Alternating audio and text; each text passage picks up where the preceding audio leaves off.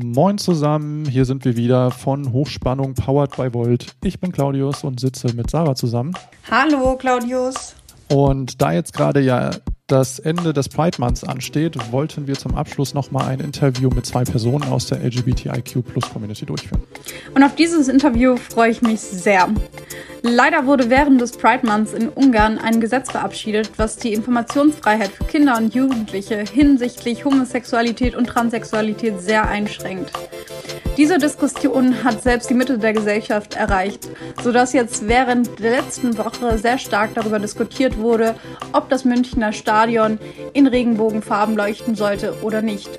Schlussendlich hat sich die UEFA dagegen entschieden. Doch dieses Gesetz in Ungarn ist viel mehr als das. Es greift europäische Werte an und was das alles für Member der LGBTQ-Community in Europa bedeuten, konkret in Deutschland und auch bei Volt, das erfahren wir gleich.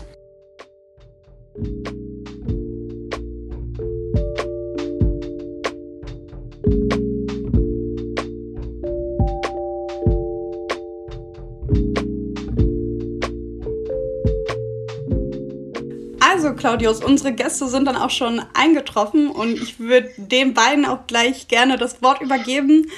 Dementsprechend, Leo und Sophie, mögt ihr euch gerade kurz vorstellen? Ja, vielen Dank für die Einladung. Ich bin Leo, äh, beziehungsweise ich habe auch Sophie als Zweitnamen tatsächlich und äh, heiße Leonard Sophie Trautmann in voller Gänze, aber Leo ist voll in Ordnung. Ich bin 23 Jahre alt, Landesvorsitzender von Volt Thüringen und auch äh, in Thüringen auf Platz 1 unserer Landesliste für die Bundestagswahl. Und äh, ja, heute hier und freue mich auf eure Fragen. Hi, ich bin Sophie, ich bin 24, bin non-binär und bin noch ganz fresh bei Volt. Ähm, ich wohne in den Niederlanden, daher bin ich Mitglied bei äh, Volt, äh, Volt Niederland. Und ähm, genau, freue mich auch auf eure Fragen.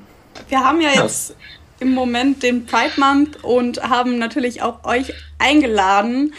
Ähm, deshalb vielleicht die Frage vorneweg, was ist denn euer Bezug zu LGBTQ und ähm, welchen Kontakt hattet ihr bereits damit? Ähm, ja, also grundsätzlich bin ich das L vom LGBTQ, also ich bezeichne mich durchaus auch als lesbisch.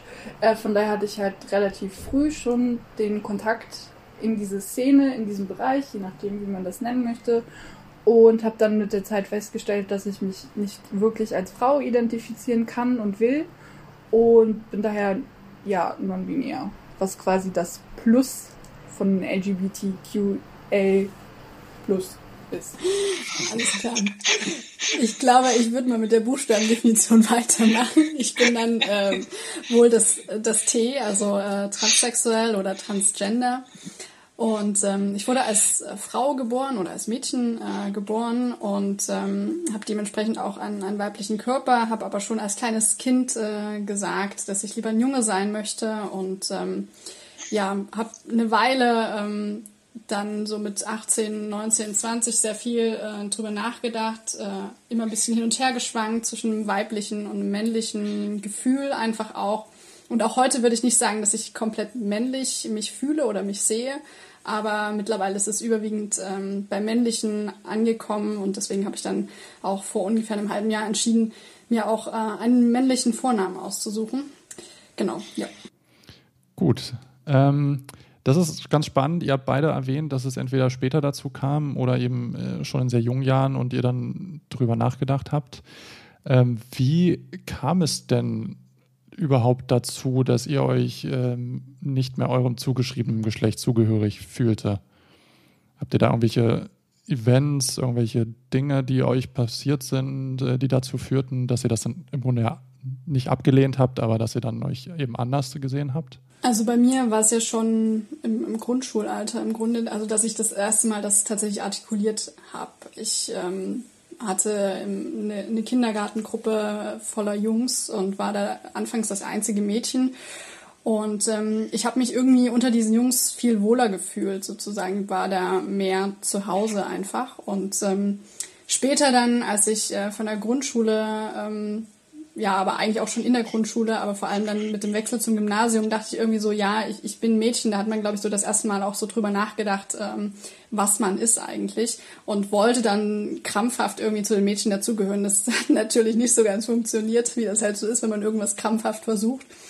Und äh, ich habe dann aber Jahre später das einfach irgendwann so ähm, akzeptiert einfach sozusagen und erst, wie gesagt, mit 18, 19 oder so habe ich, glaube ich, angefangen, wirklich tiefgründiger über meine Identität nachzudenken. Und ich würde nicht sagen, dass es irgendwie so, so ein Ereignis gab oder so, sondern das war einfach so ein schleichender Prozess einfach ähm, über Jahre hinweg im Grunde. Ja. Und ich glaube, der ist auch immer noch nicht zu Ende tatsächlich. Also das ähm, wird auch noch eine ganze Weile weiter so gehen, vielleicht sogar nie aufhören. Ja. Ja, also dass es eine Reise war, kann ich tatsächlich äh, auch so bestätigen. Also für mich gab es auch kein spezielles Event, sondern ähm, es war halt pubertär, ähm, wie die meisten anderen auch. Ähm, und irgendwann fingen dann alle an, sich für Jungs zu interessieren. Das war bei mir nicht so. Und bei mir war das dann so, dass ich angefangen habe zu überlegen, okay, was läuft eigentlich schief bei mir? Ähm, und bin dann dahinter gestiegen, dass ich wohl auf Frauen stehe, was sich ja dann jetzt auch bewahrheitet hat. Und dadurch, dass halt so dieser Prozess angestoßen wurde, okay, ich hinterfrage so ein bisschen die Norm Normalitäten, ähm, dieses, wie sehe ich mich eigentlich, ähm, wie werden Geschlechter gesehen, ähm, hat halt bei mir dazu geführt, dass ich festgestellt habe, okay, ich habe durchaus weibliche Anteile an mir, aber auch männliche Anteile. Und ähm, ich habe mich dann eine Zeit lang so als genderqueer nennt man das, also das heißt so zwischen den Geschlechtern stehend ähm, gesehen und auch so bezeichnet. Und ähm, so im Laufe der Zeit hat sich das dann tatsächlich bei mir gefestigt, dass ich gesagt habe, okay, ich möchte mich mit gar keinem Geschlecht mehr identifizieren. Okay, das ist, das ist spannend. Also ich hatte erstmal eine Folgefrage an dich, Leo. Ähm, Habe ich das richtig verstanden, dass das bei dir vermutlich damit zusammenhängt, ähm, dass du vornehmlich durch Jungs auch sozialisiert wurdest, weil du auch vornehmlich mit denen aufgewachsen bist? Könnte das damit zusammenhängen? Ja, also könnte, keine Ahnung. Ich, äh, ich glaube, das kann man selbst schwer sagen. Es gibt ja durchaus für, für Transsexualität auch, ähm, ich weiß nicht, biologische Ursachen, könnte man sie, glaube ich, nennen. Aber ich denke durchaus, dass die Sozialisation auch eine größere Rolle mitspielt, denke ich. Das ist nicht irrelevant. Aber auf der anderen Seite muss man ja auch sehen, äh, irgendwann ähm, sind auch Mädchen in meine Kindergartengruppe mit dazugekommen und ähm, zumindest soweit ich es jetzt von denen weiß, äh, sind die nicht sozusagen ähm, transsexuell geworden oder identifizieren sich nicht als, äh, als transsexuell oder transgender und ähm, deswegen, ich glaube, das ist nicht so eindeutig, dass man sagen kann, ja, äh, das, das Umfeld spielt da irgendwie eine Rolle äh, und ist dafür ausschlaggebend, sondern eher es ist so ein, so ein Gemisch, denke ich, aus allem. Aber ich denke auch, es, es wird sehr stark davon abhängen, ob man tatsächlich auch ähm, eine biologische Ursache dafür hat. Was ich aber tatsächlich auch nie habe testen lassen bisher. Vielleicht mache ich das irgendwann noch mal schauen. Okay, das wäre das wär ja spannend zu wissen, ob das, das auch noch gibt ich habe so ein bisschen Schiss davor, das Ergebnis zu erfahren, um ehrlich zu sein, weil ich mir so denke, ja, was ist denn, wenn, wenn es bei mir keine biologische Ursache so gibt, denke ich dann, ich habe mir das alles nur ausgedacht oder so. Ich meine, was jetzt ja auch nicht unbedingt schlimm wäre, ne? aber irgendwie muss ich sagen, da habe ich ein bisschen Angst davor. Okay. ja, deswegen mal schauen, ob ich das mache oder, oder eher doch nicht.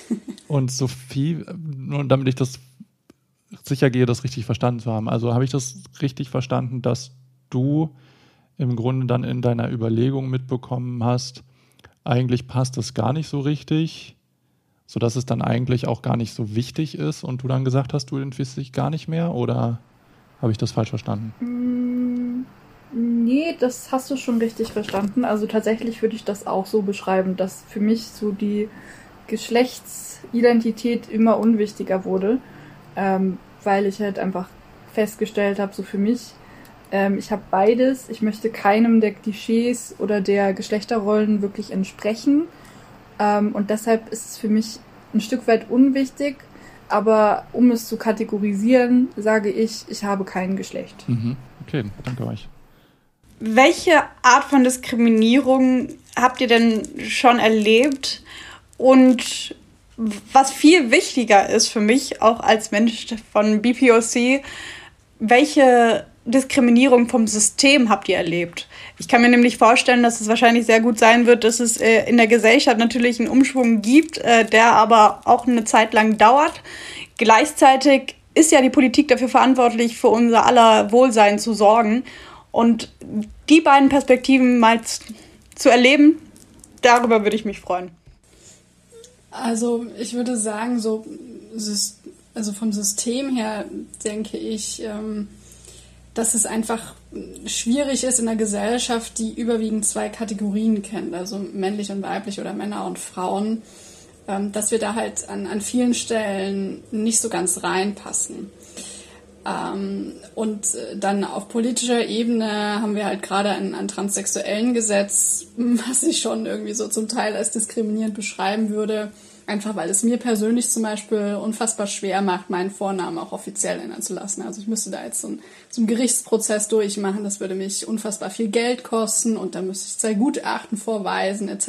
Und dann denke ich mir immer so, hey Mann, das sind doch eigentlich nur ein paar Buchstaben, die da geändert werden sollen und der Name ist eigentlich nur für mich irgendwie relevant, für den Staat. Es sollte eigentlich nur das Ganze ein, ein, wie ein Verwaltungsakt sein.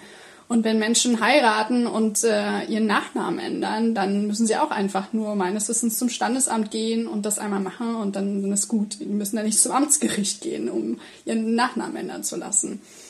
Und äh, da denke ich so, ja, hm, okay, da, da haben wir noch echt viel Nachholbedarf. Aber so persönlich im, in meinem Alltag oder in meinem Leben habe ich jetzt tatsächlich noch keine krass negative Erfahrung irgendwie, irgendwie für mich gehabt ich, äh, also ich habe schon so manchmal so Situationen, ähm, wenn ich so, also ich äh, benutze tatsächlich äh, noch die, die Damentoilette äh, bei öffentlichen Toiletten und ähm, dadurch, dass ich mittlerweile schon relativ männlich aussehe, weil ich auch äh, Männerklamotten trage und äh, so weiter, da ähm, wird mir dann öfter mal gesagt, ja, Entschuldigung, äh, bist du hier falsch oder so. Ähm, aber das nehme ich persönlich jetzt den Leuten nicht übel, weil woher können sie es wissen? Ne? Und ähm, man sieht es halt einem auch nicht direkt an. Und auf der anderen Seite äh, denke ich mir so, ja, wenn wir diese, diese krasse Kategorisierung da irgendwie nicht hätten und einfach Unisex-Toiletten hätten, dann äh, wäre das eigentlich gar kein Thema sozusagen. Aber das, sowas würde ich halt persönlich nicht als Diskriminierung äh, bezeichnen, beziehungsweise ich empfinde es auch nicht als, als negativ oder als diskriminierend irgendwie. Genau, ja. Ähm, nichtsdestotrotz, auch wenn du gerade gesagt hast, dass du dich dadurch nicht diskriminiert fühlst, was müsste trotzdem passieren in der Gesellschaft, beziehungsweise wie würde eine Gesellschaft aussehen, in der du oder auch Sophie, du auch, ähm, euch komplett wohl und sicher fühlt und euch nicht wegen eurer Sexualität in irgendeiner Weise, beziehungsweise bei Leo, bei dir ist es ja tatsächlich auch eher Gender, ähm, dass ihr euch in irgendeiner Weise ausgegrenzt fühlt. Was müsste da passieren? Ich glaube, wir würden da an einen Punkt kommen, ähm, den wir, glaube ich, oder es würde ein Punkt sein, den wir wahrscheinlich nie erreichen werden. Also ich denke, die einzige Lösung wäre sozusagen, dass sich diese Kategorien männlich und weiblich im Grunde abschaffen oder dass man nicht mehr in diesen Kategorien denkt. Ich glaube aber nicht, dass wir da hinkommen. Und ich persönlich bin mir auch nicht sicher, ob ich das wirklich wollte, auch wenn ich an vielen Stellen immer so dieses Schubladendenken ähm, kritisiere. Aber auf der anderen Seite muss ich ja dann auch äh, ehrlicherweise sagen, ich kreiere sozusagen meine Identität oder ich äh, konstruiere meine Identität auch eben aus diesen Kategorien heraus und, und denke an vielen Bereichen sehr stereotypisch. Denn alleine aufgrund der Tatsache, dass ich eben mir ganz speziell Männerklamotten raussuche und die irgendwie auch wichtig sind äh, für mich selber und für meine Identität, ähm, wird ja auch klar, dass ich ohne diese Kategorien eigentlich auch gar nicht könnte. Also das ist so ein bisschen so ein, so ein Zwiespalt, in, in dem ich zumindest erlebe. Ich weiß nicht, wie das bei Sophie ist, aber der wird sich nicht auflösen sozusagen. Ich denke, dass, was man gesellschaftlich äh, hinbekommen kann, ist, dass es ein Bewusstsein dafür gibt und ähm, dass die Leute einfach Bescheid wissen, dass nicht jeder entweder Mann oder Frau ist, sondern dass es da einfach noch mehr gibt und ähm, das wäre, glaube ich, schon richtig toll, wenn wir das bei einer Mehrheit oder bei allen Menschen hinbekommen. Genau. Mm, genau, also ich sehe das ähnlich. Also ich finde ja tatsächlich immer, wir sind äh, schon auf einem guten Weg und jammern so ein bisschen auch auf hohem Niveau. Also es gibt wirklich Staaten, da ist es fünfmal schlimmer, von daher ähm, kann ich mich da nicht beschweren. Ähm, natürlich wäre das schön, wenn man irgendwie recht easy sein Geschlecht ändern könnte. Ähm, oder so zum Beispiel, das wäre was für mich, wenn ich auf meinem Perso einfach sagen könnte, ich möchte gar kein Geschlecht auf meinem Perso stehen haben, zum Beispiel. Ähm, aber grundsätzlich wäre das schön, wenn wir einfach eine allgemein größere Akzeptanz hätten oder zumindest ein Bewusstsein dafür, dass nicht jeder hetero ist ähm, nicht jeder ein festbestimmtes Geschlecht hat und auch, dass natürlich, ähm, ich sag mal, ein Bewusstsein dafür entsteht, dass wir Dinge einfach gerne einkategorisieren und dass es Menschen gibt, die sich diesem bewusst entziehen wollen. Mhm. Also ihr habt, ihr habt, jetzt beide ein Stück weit über die Kategorien auch gesprochen. Das fand ich ganz spannend, vor allem weil du, Leo, kurz meintest, Kategorien abschaffen, das aber natürlich sofort äh, im Grunde revidiert hast. Also ich fand diesen Gedanken auch ganz spannend. Ähm, wobei ich auch das ähnlich wie du, Leo, nicht so sehe, dass wir die abschaffen können, weil allein aus einem Fortpflanzungsaspekt kommen wir da ja aus meiner Sicht gar nicht drum herum. Ähm, und ich glaube, das ist auch keine kontroverse Meinung. die, die sind ja nicht grundsätzlich schlecht, diese Kategorien. Das Problem, was wir halt nur haben mit dem Schubladendenken, ist einfach, dass wir, ähm, also das glaube ich viele Menschen, und in manchen Situationen geht mir das selber auch so, dass man zu sehr da drin steckt. Man ist dann wie im Tunnelblick. Und ähm, mhm. wenn ich irgendwie äh, eine, eine Person auf der Straße sehe, die irgendwie tatsächlich äh, ja androgyn aussieht zum Beispiel jetzt, ähm, dann denke ich irgendwie sofort selber natürlich auch, ja, die, die ist vielleicht auch transsexuell oder so. Und ähm, ich, dann weiß ich es ja noch gar nicht. Ne? Also wenn ich sie einfach nur sehe, äh, woher soll ich denn wissen, wie sie sich selber identifiziert? Das kann ich ja nur höchstens erst in einem Gespräch rausbekommen. Denn keiner trägt das ja irgendwie so auf der Stirn mit sich rum. Und ähm, ich denke, da müssen wir einfach nur immer schön äh, äh, uns selber ein bisschen zurückhalten einfach auch und, und sagen, okay, gut, wir haben das jetzt irgendwie so gesehen, aber Achtung, das muss nicht so sein, sozusagen. Also immer dann einfach noch einen zweiten Gedanken hinterher schieben und das einmal hinterfragen.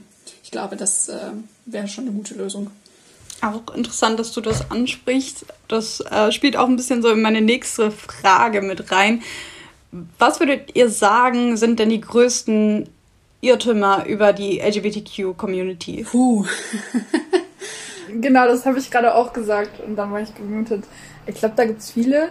Ähm, ich glaube, so das Schlimmste sind so diese klassischen Klischees, die man so kennt.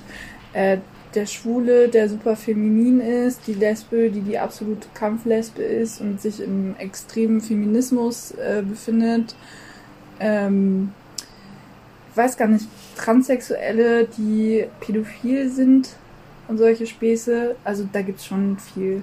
Also ich glaube, das Wichtigste ist ähm, zu verstehen, im Endeffekt, dass wir alle nur normale Menschen sind, die halt eine andere Identität oder ein anderes äh, Sexualempfinden haben als der Durchschnittsdeutsche.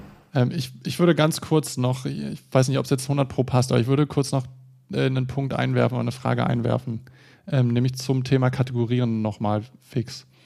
Ähm, ich stelle mir immer die Frage, ob es denn überhaupt Not tut, dass wir uns als Gesellschaft oder als Personen innerhalb dieser Gesellschaft uns aufgrund unseres Geschlechts einschränken.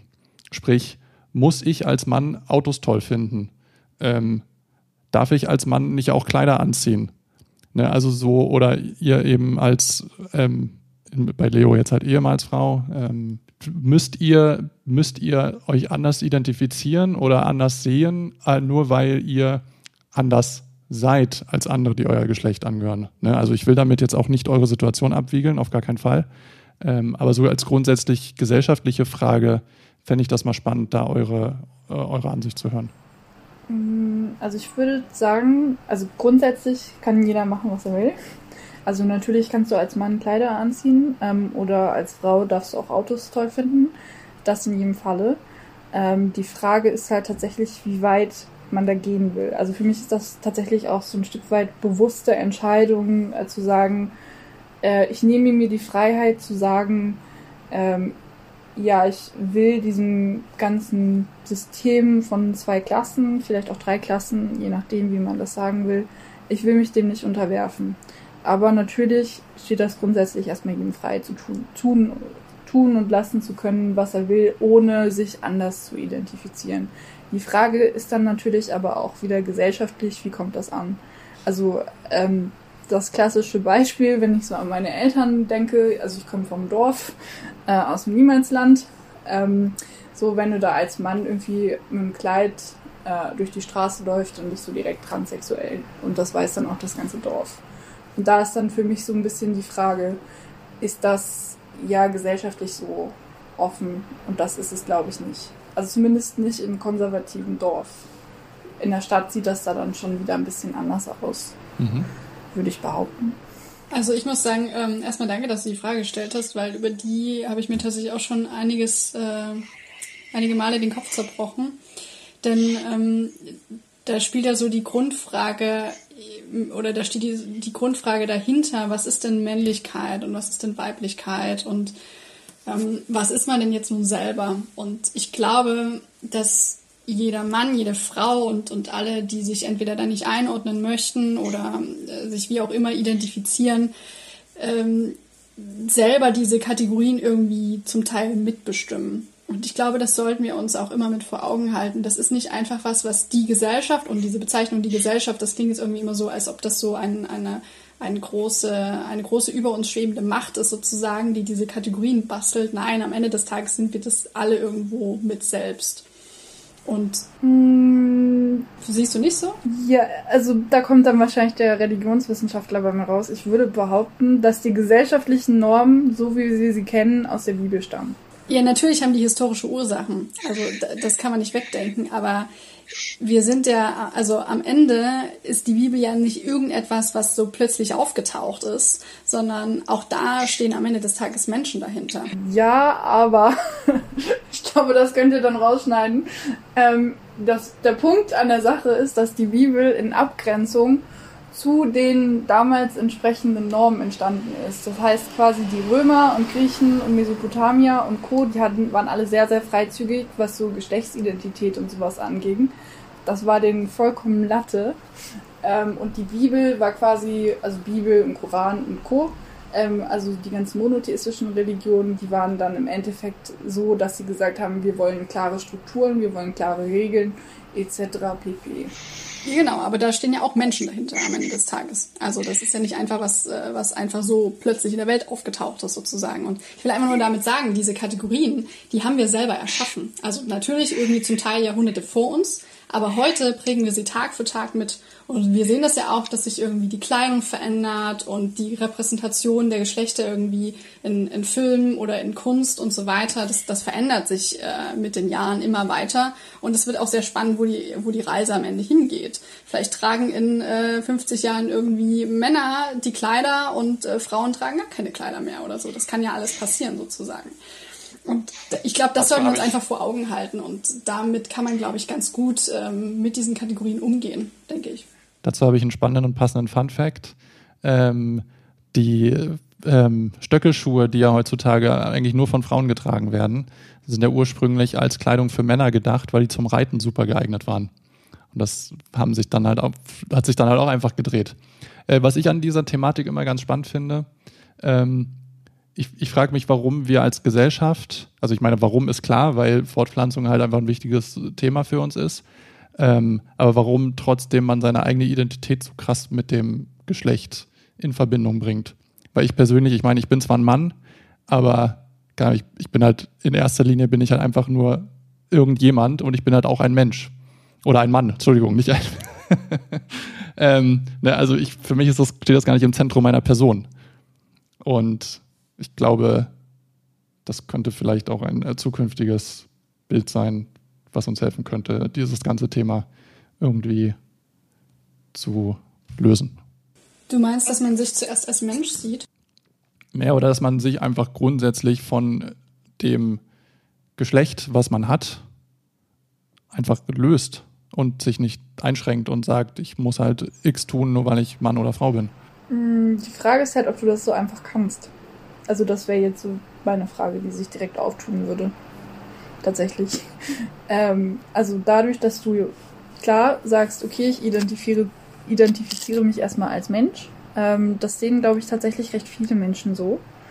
Ähm, aber ich bin davon überzeugt, dass man nicht, also dass man aus dieser Kategorisierungsdenke, dass man da nicht rauskommt. Also nicht wirklich rauskommt.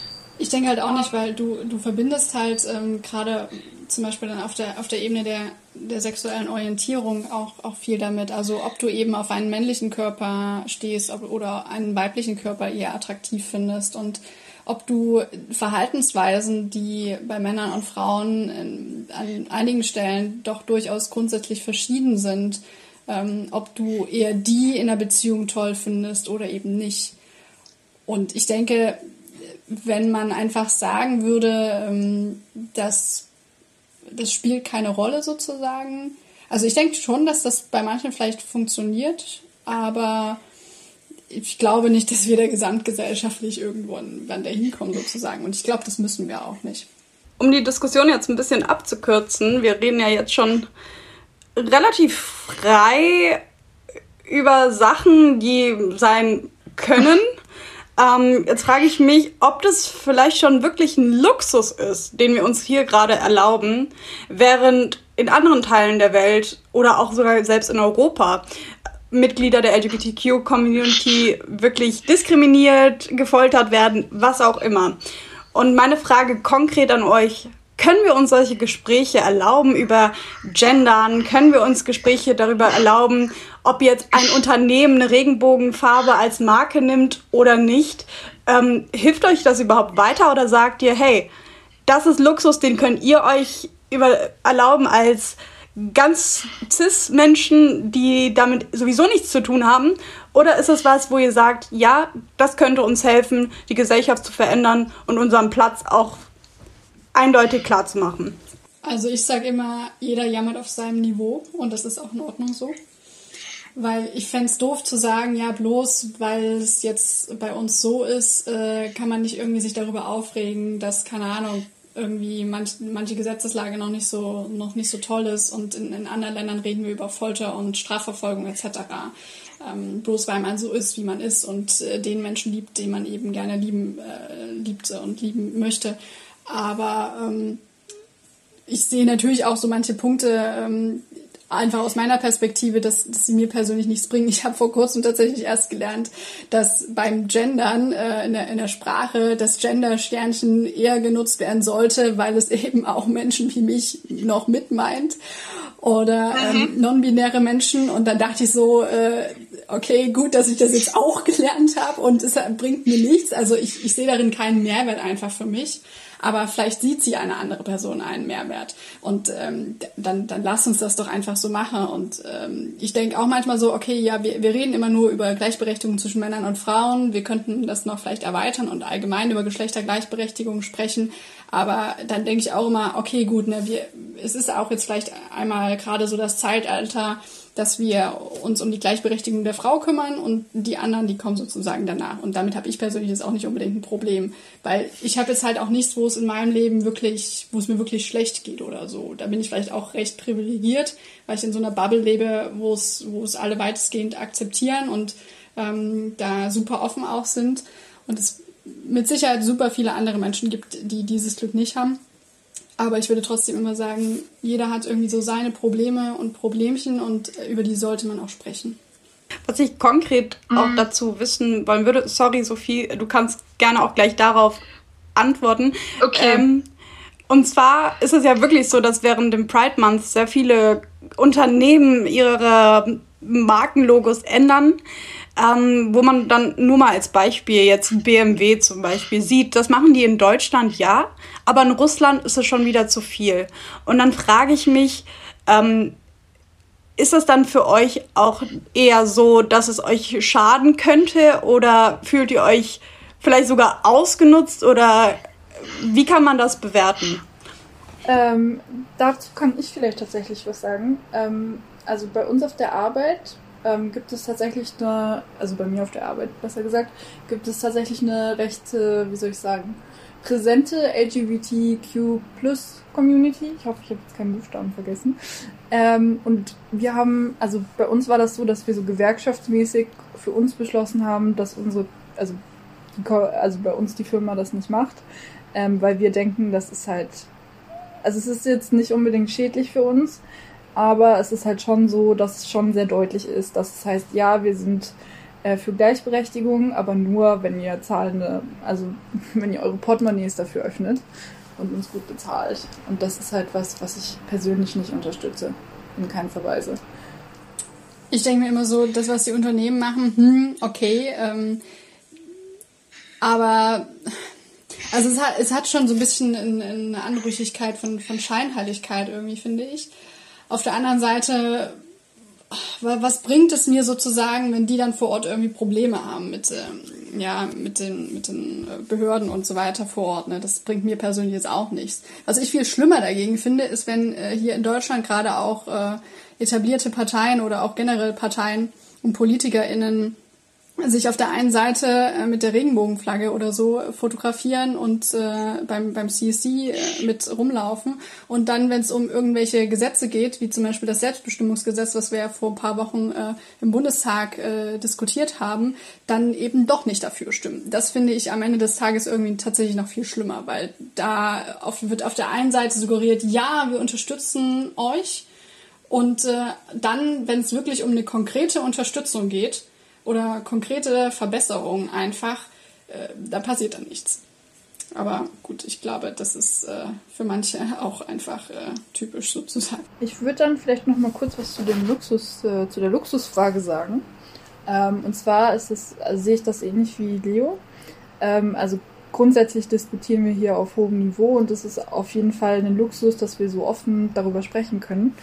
Ähm, ich finde aber tatsächlich, dass manche Diskussionen einfach so ein bisschen an den tatsächlich Betroffenen vorbeigeführt werden. Also zum Beispiel bei dem, bei der Gender, also bei der Gendern-Frage ist das so, dass ich mich null abgeholt fühle und ähm, tatsächlich, ich finde so einen Stern fünfmal diskriminierender als äh, gar nicht genannt zu werden. Aber das ist tatsächlich auch nur meine persönliche Empfindung. Ähm, genau. Und was ich auch denke, ist, ähm, dass dadurch, dass wir hier auf höherem Niveau diskutieren, dass das durchaus auch in der, also Ländern helfen könnte, wo die LGBTQ-Plus-Rechte äh, einfach noch nicht so weit sind und wo ähm, einfach dadurch, dass hier einem, ähm, oh Gott, wie übersetzt man das? Ähm, hier so eine, ein Bewusstsein dafür geschaffen wird, dass es diese Leute auch gibt, dass diese Leute ganz normal sind und dass im Endeffekt jeder einfach nur friedlich leben möchte. Und ich denke, dass ich dann auch viele, ähm, ja, viele Eddies und viele Leute, die einfach sagen können für sich, die stören mich nicht. Ähm, warum werden die in anderen, in anderen Ländern so derbe diskriminiert? Warum macht da niemand was? Und ich denke, das ist etwas, was wir quasi durch unseren Luxus-Dialog äh, ähm, ja, leisten können. Ja, also ich meine, so eine Frage muss man sich halt leisten können. Ich meine, wenn man andere Probleme hat, kann man sich damit nicht auseinandersetzen. Ich finde das spannend, dass ihr beide mit dem Gendern nur bedingt was anfangen könnt. Ähm, aber in diesem Sinne würde ich noch die letzte Frage stellen wollen, weil wir gerade zeitlich auch schon äh, eng dran sind. Ähm, was ist denn aus eurer Sicht die bisher größte Errungenschaft, die, die in der EU hinsichtlich Rechte aus eurem, also für euch quasi ähm, und eure Community sich ergeben haben? Und was glaubt ihr, kann Volt hier in Zukunft leisten, ähm, um das noch besser zu machen. Äh, meinst du das jetzt auf, auf einer politischen Ebene, also auf äh, ja. was ja okay, was die Gesetzeslage anbelangt? Ja gut, also ich würde tatsächlich sagen, dass, dass wir so weit sind, dass äh, irgendwelche kruden Konversionstherapien verboten worden sind. Ähm, und äh, dass es überhaupt eine Möglichkeit gibt, seinen Vornamen zu ändern, auch wenn ich tatsächlich die Variante, die wir jetzt in Deutschland haben, immer noch nicht toll finde. Aber äh, ich denke, da sind wir schon relativ gut dabei. Es geht natürlich immer noch besser. Ja, witzigerweise auf EU-Ebene ist die Konversionstherapie nicht überall verboten. Also zum Beispiel in den Niederlanden ist die lustigerweise erlaubt. Also lustig ist es natürlich nicht, aber ich finde das sehr lustig, dass die hier sonst echt äh, flexibel und sehr großzügig mit LGBTQ-Rechten sind, aber wenn es um Konver Konversionstherapie geht, da geht nichts dran vorbei. Ähm, also ich glaube, so die größte Errungenschaft ist, dass in den meisten EU-Ländern, ähm, würde ich jetzt behaupten, dass man als äh, queere Person sich da gut ähm, und recht frei einfach bewegen kann. Ähm, die Gesetzeslage ist in den meisten EU-Ländern äh, EU ähnlich, ähm, was ich auch sehr lobenswert finde. Also ich als queere und non-binäre Person muss mir jetzt nicht, ähm, muss mich in der Regel in, in, den, in, den, meisten Ländern, ich möchte da jetzt bestimmte Länder durchaus auch rausnehmen, ähm, muss mir da keine Gedanken machen, dass ich zum Beispiel nicht heiraten kann, dass ich äh, meine Beziehung versteckt ausleben muss, ähm, solche Dinge. Ähm, das finde ich sehr lobenswert, aber ich finde natürlich, ähm, wenn man jetzt in die Zukunft schaut, dann ähm, muss natürlich, finde ich, das auf alle EU-Länder ausgeweitet werden und es gibt da auch immer noch Luft nach oben. Okay, das finde ich sehr interessant. Vielen Dank euch. Vielen Dank auch für die anregenden Gespräche. Also zwischendurch haben wir schon ein bisschen diskutiert. Das fand ich sehr interessant. Ähm, ich würde das auch gerne noch weiter ausführen, aber das können wir uns leider nicht erlauben. ähm, in diesem Sinne, vielen Dank, dass ihr da wart. Es hat mir echt Spaß gemacht. Ich hoffe euch auch. Und in diesem Sinne, bis später. Auch von mir nochmal vielen lieben Dank, dass ihr euch hier für die Zeit genommen habt, äh, Leo und Sophie. Vielleicht sieht man ja den einen oder anderen von euch doch noch mal in einer anderen Folge. Ich habe ja gehört, dass hier der Leo Spitzenkandidat ist. Von daher kann man sich ja vielleicht auch noch mal in anderem Rahmen treffen. Mich hat es auf jeden Fall gefreut, euch zu treffen und eure Antworten auf unsere Fragen zu hören. Und wir wünschen euch auch alles Gute. Danke, dass wir hier sein durften. Genau, danke euch, dass wir da sein durften. Wenn ihr euch weitergehend für Leonard interessiert und seine Geschichte, dann könnt ihr das gerne im FAQ nachlesen, das er online gestellt hat. Dazu findet ihr die Links in unseren Shownotes wie üblich.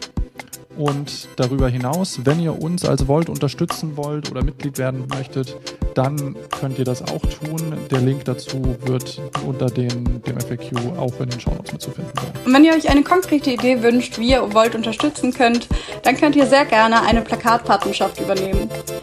Wir suchen noch immer Paten und Patinnen, die unsere Plakate in ihre Stadt oder Straße bringen. Mehr Infos findet ihr unter voltdeutschland.org. Wir danken euch fürs Zuhören und wünschen euch alles Gute und bis bald. Ciao, bis zum nächsten Mal.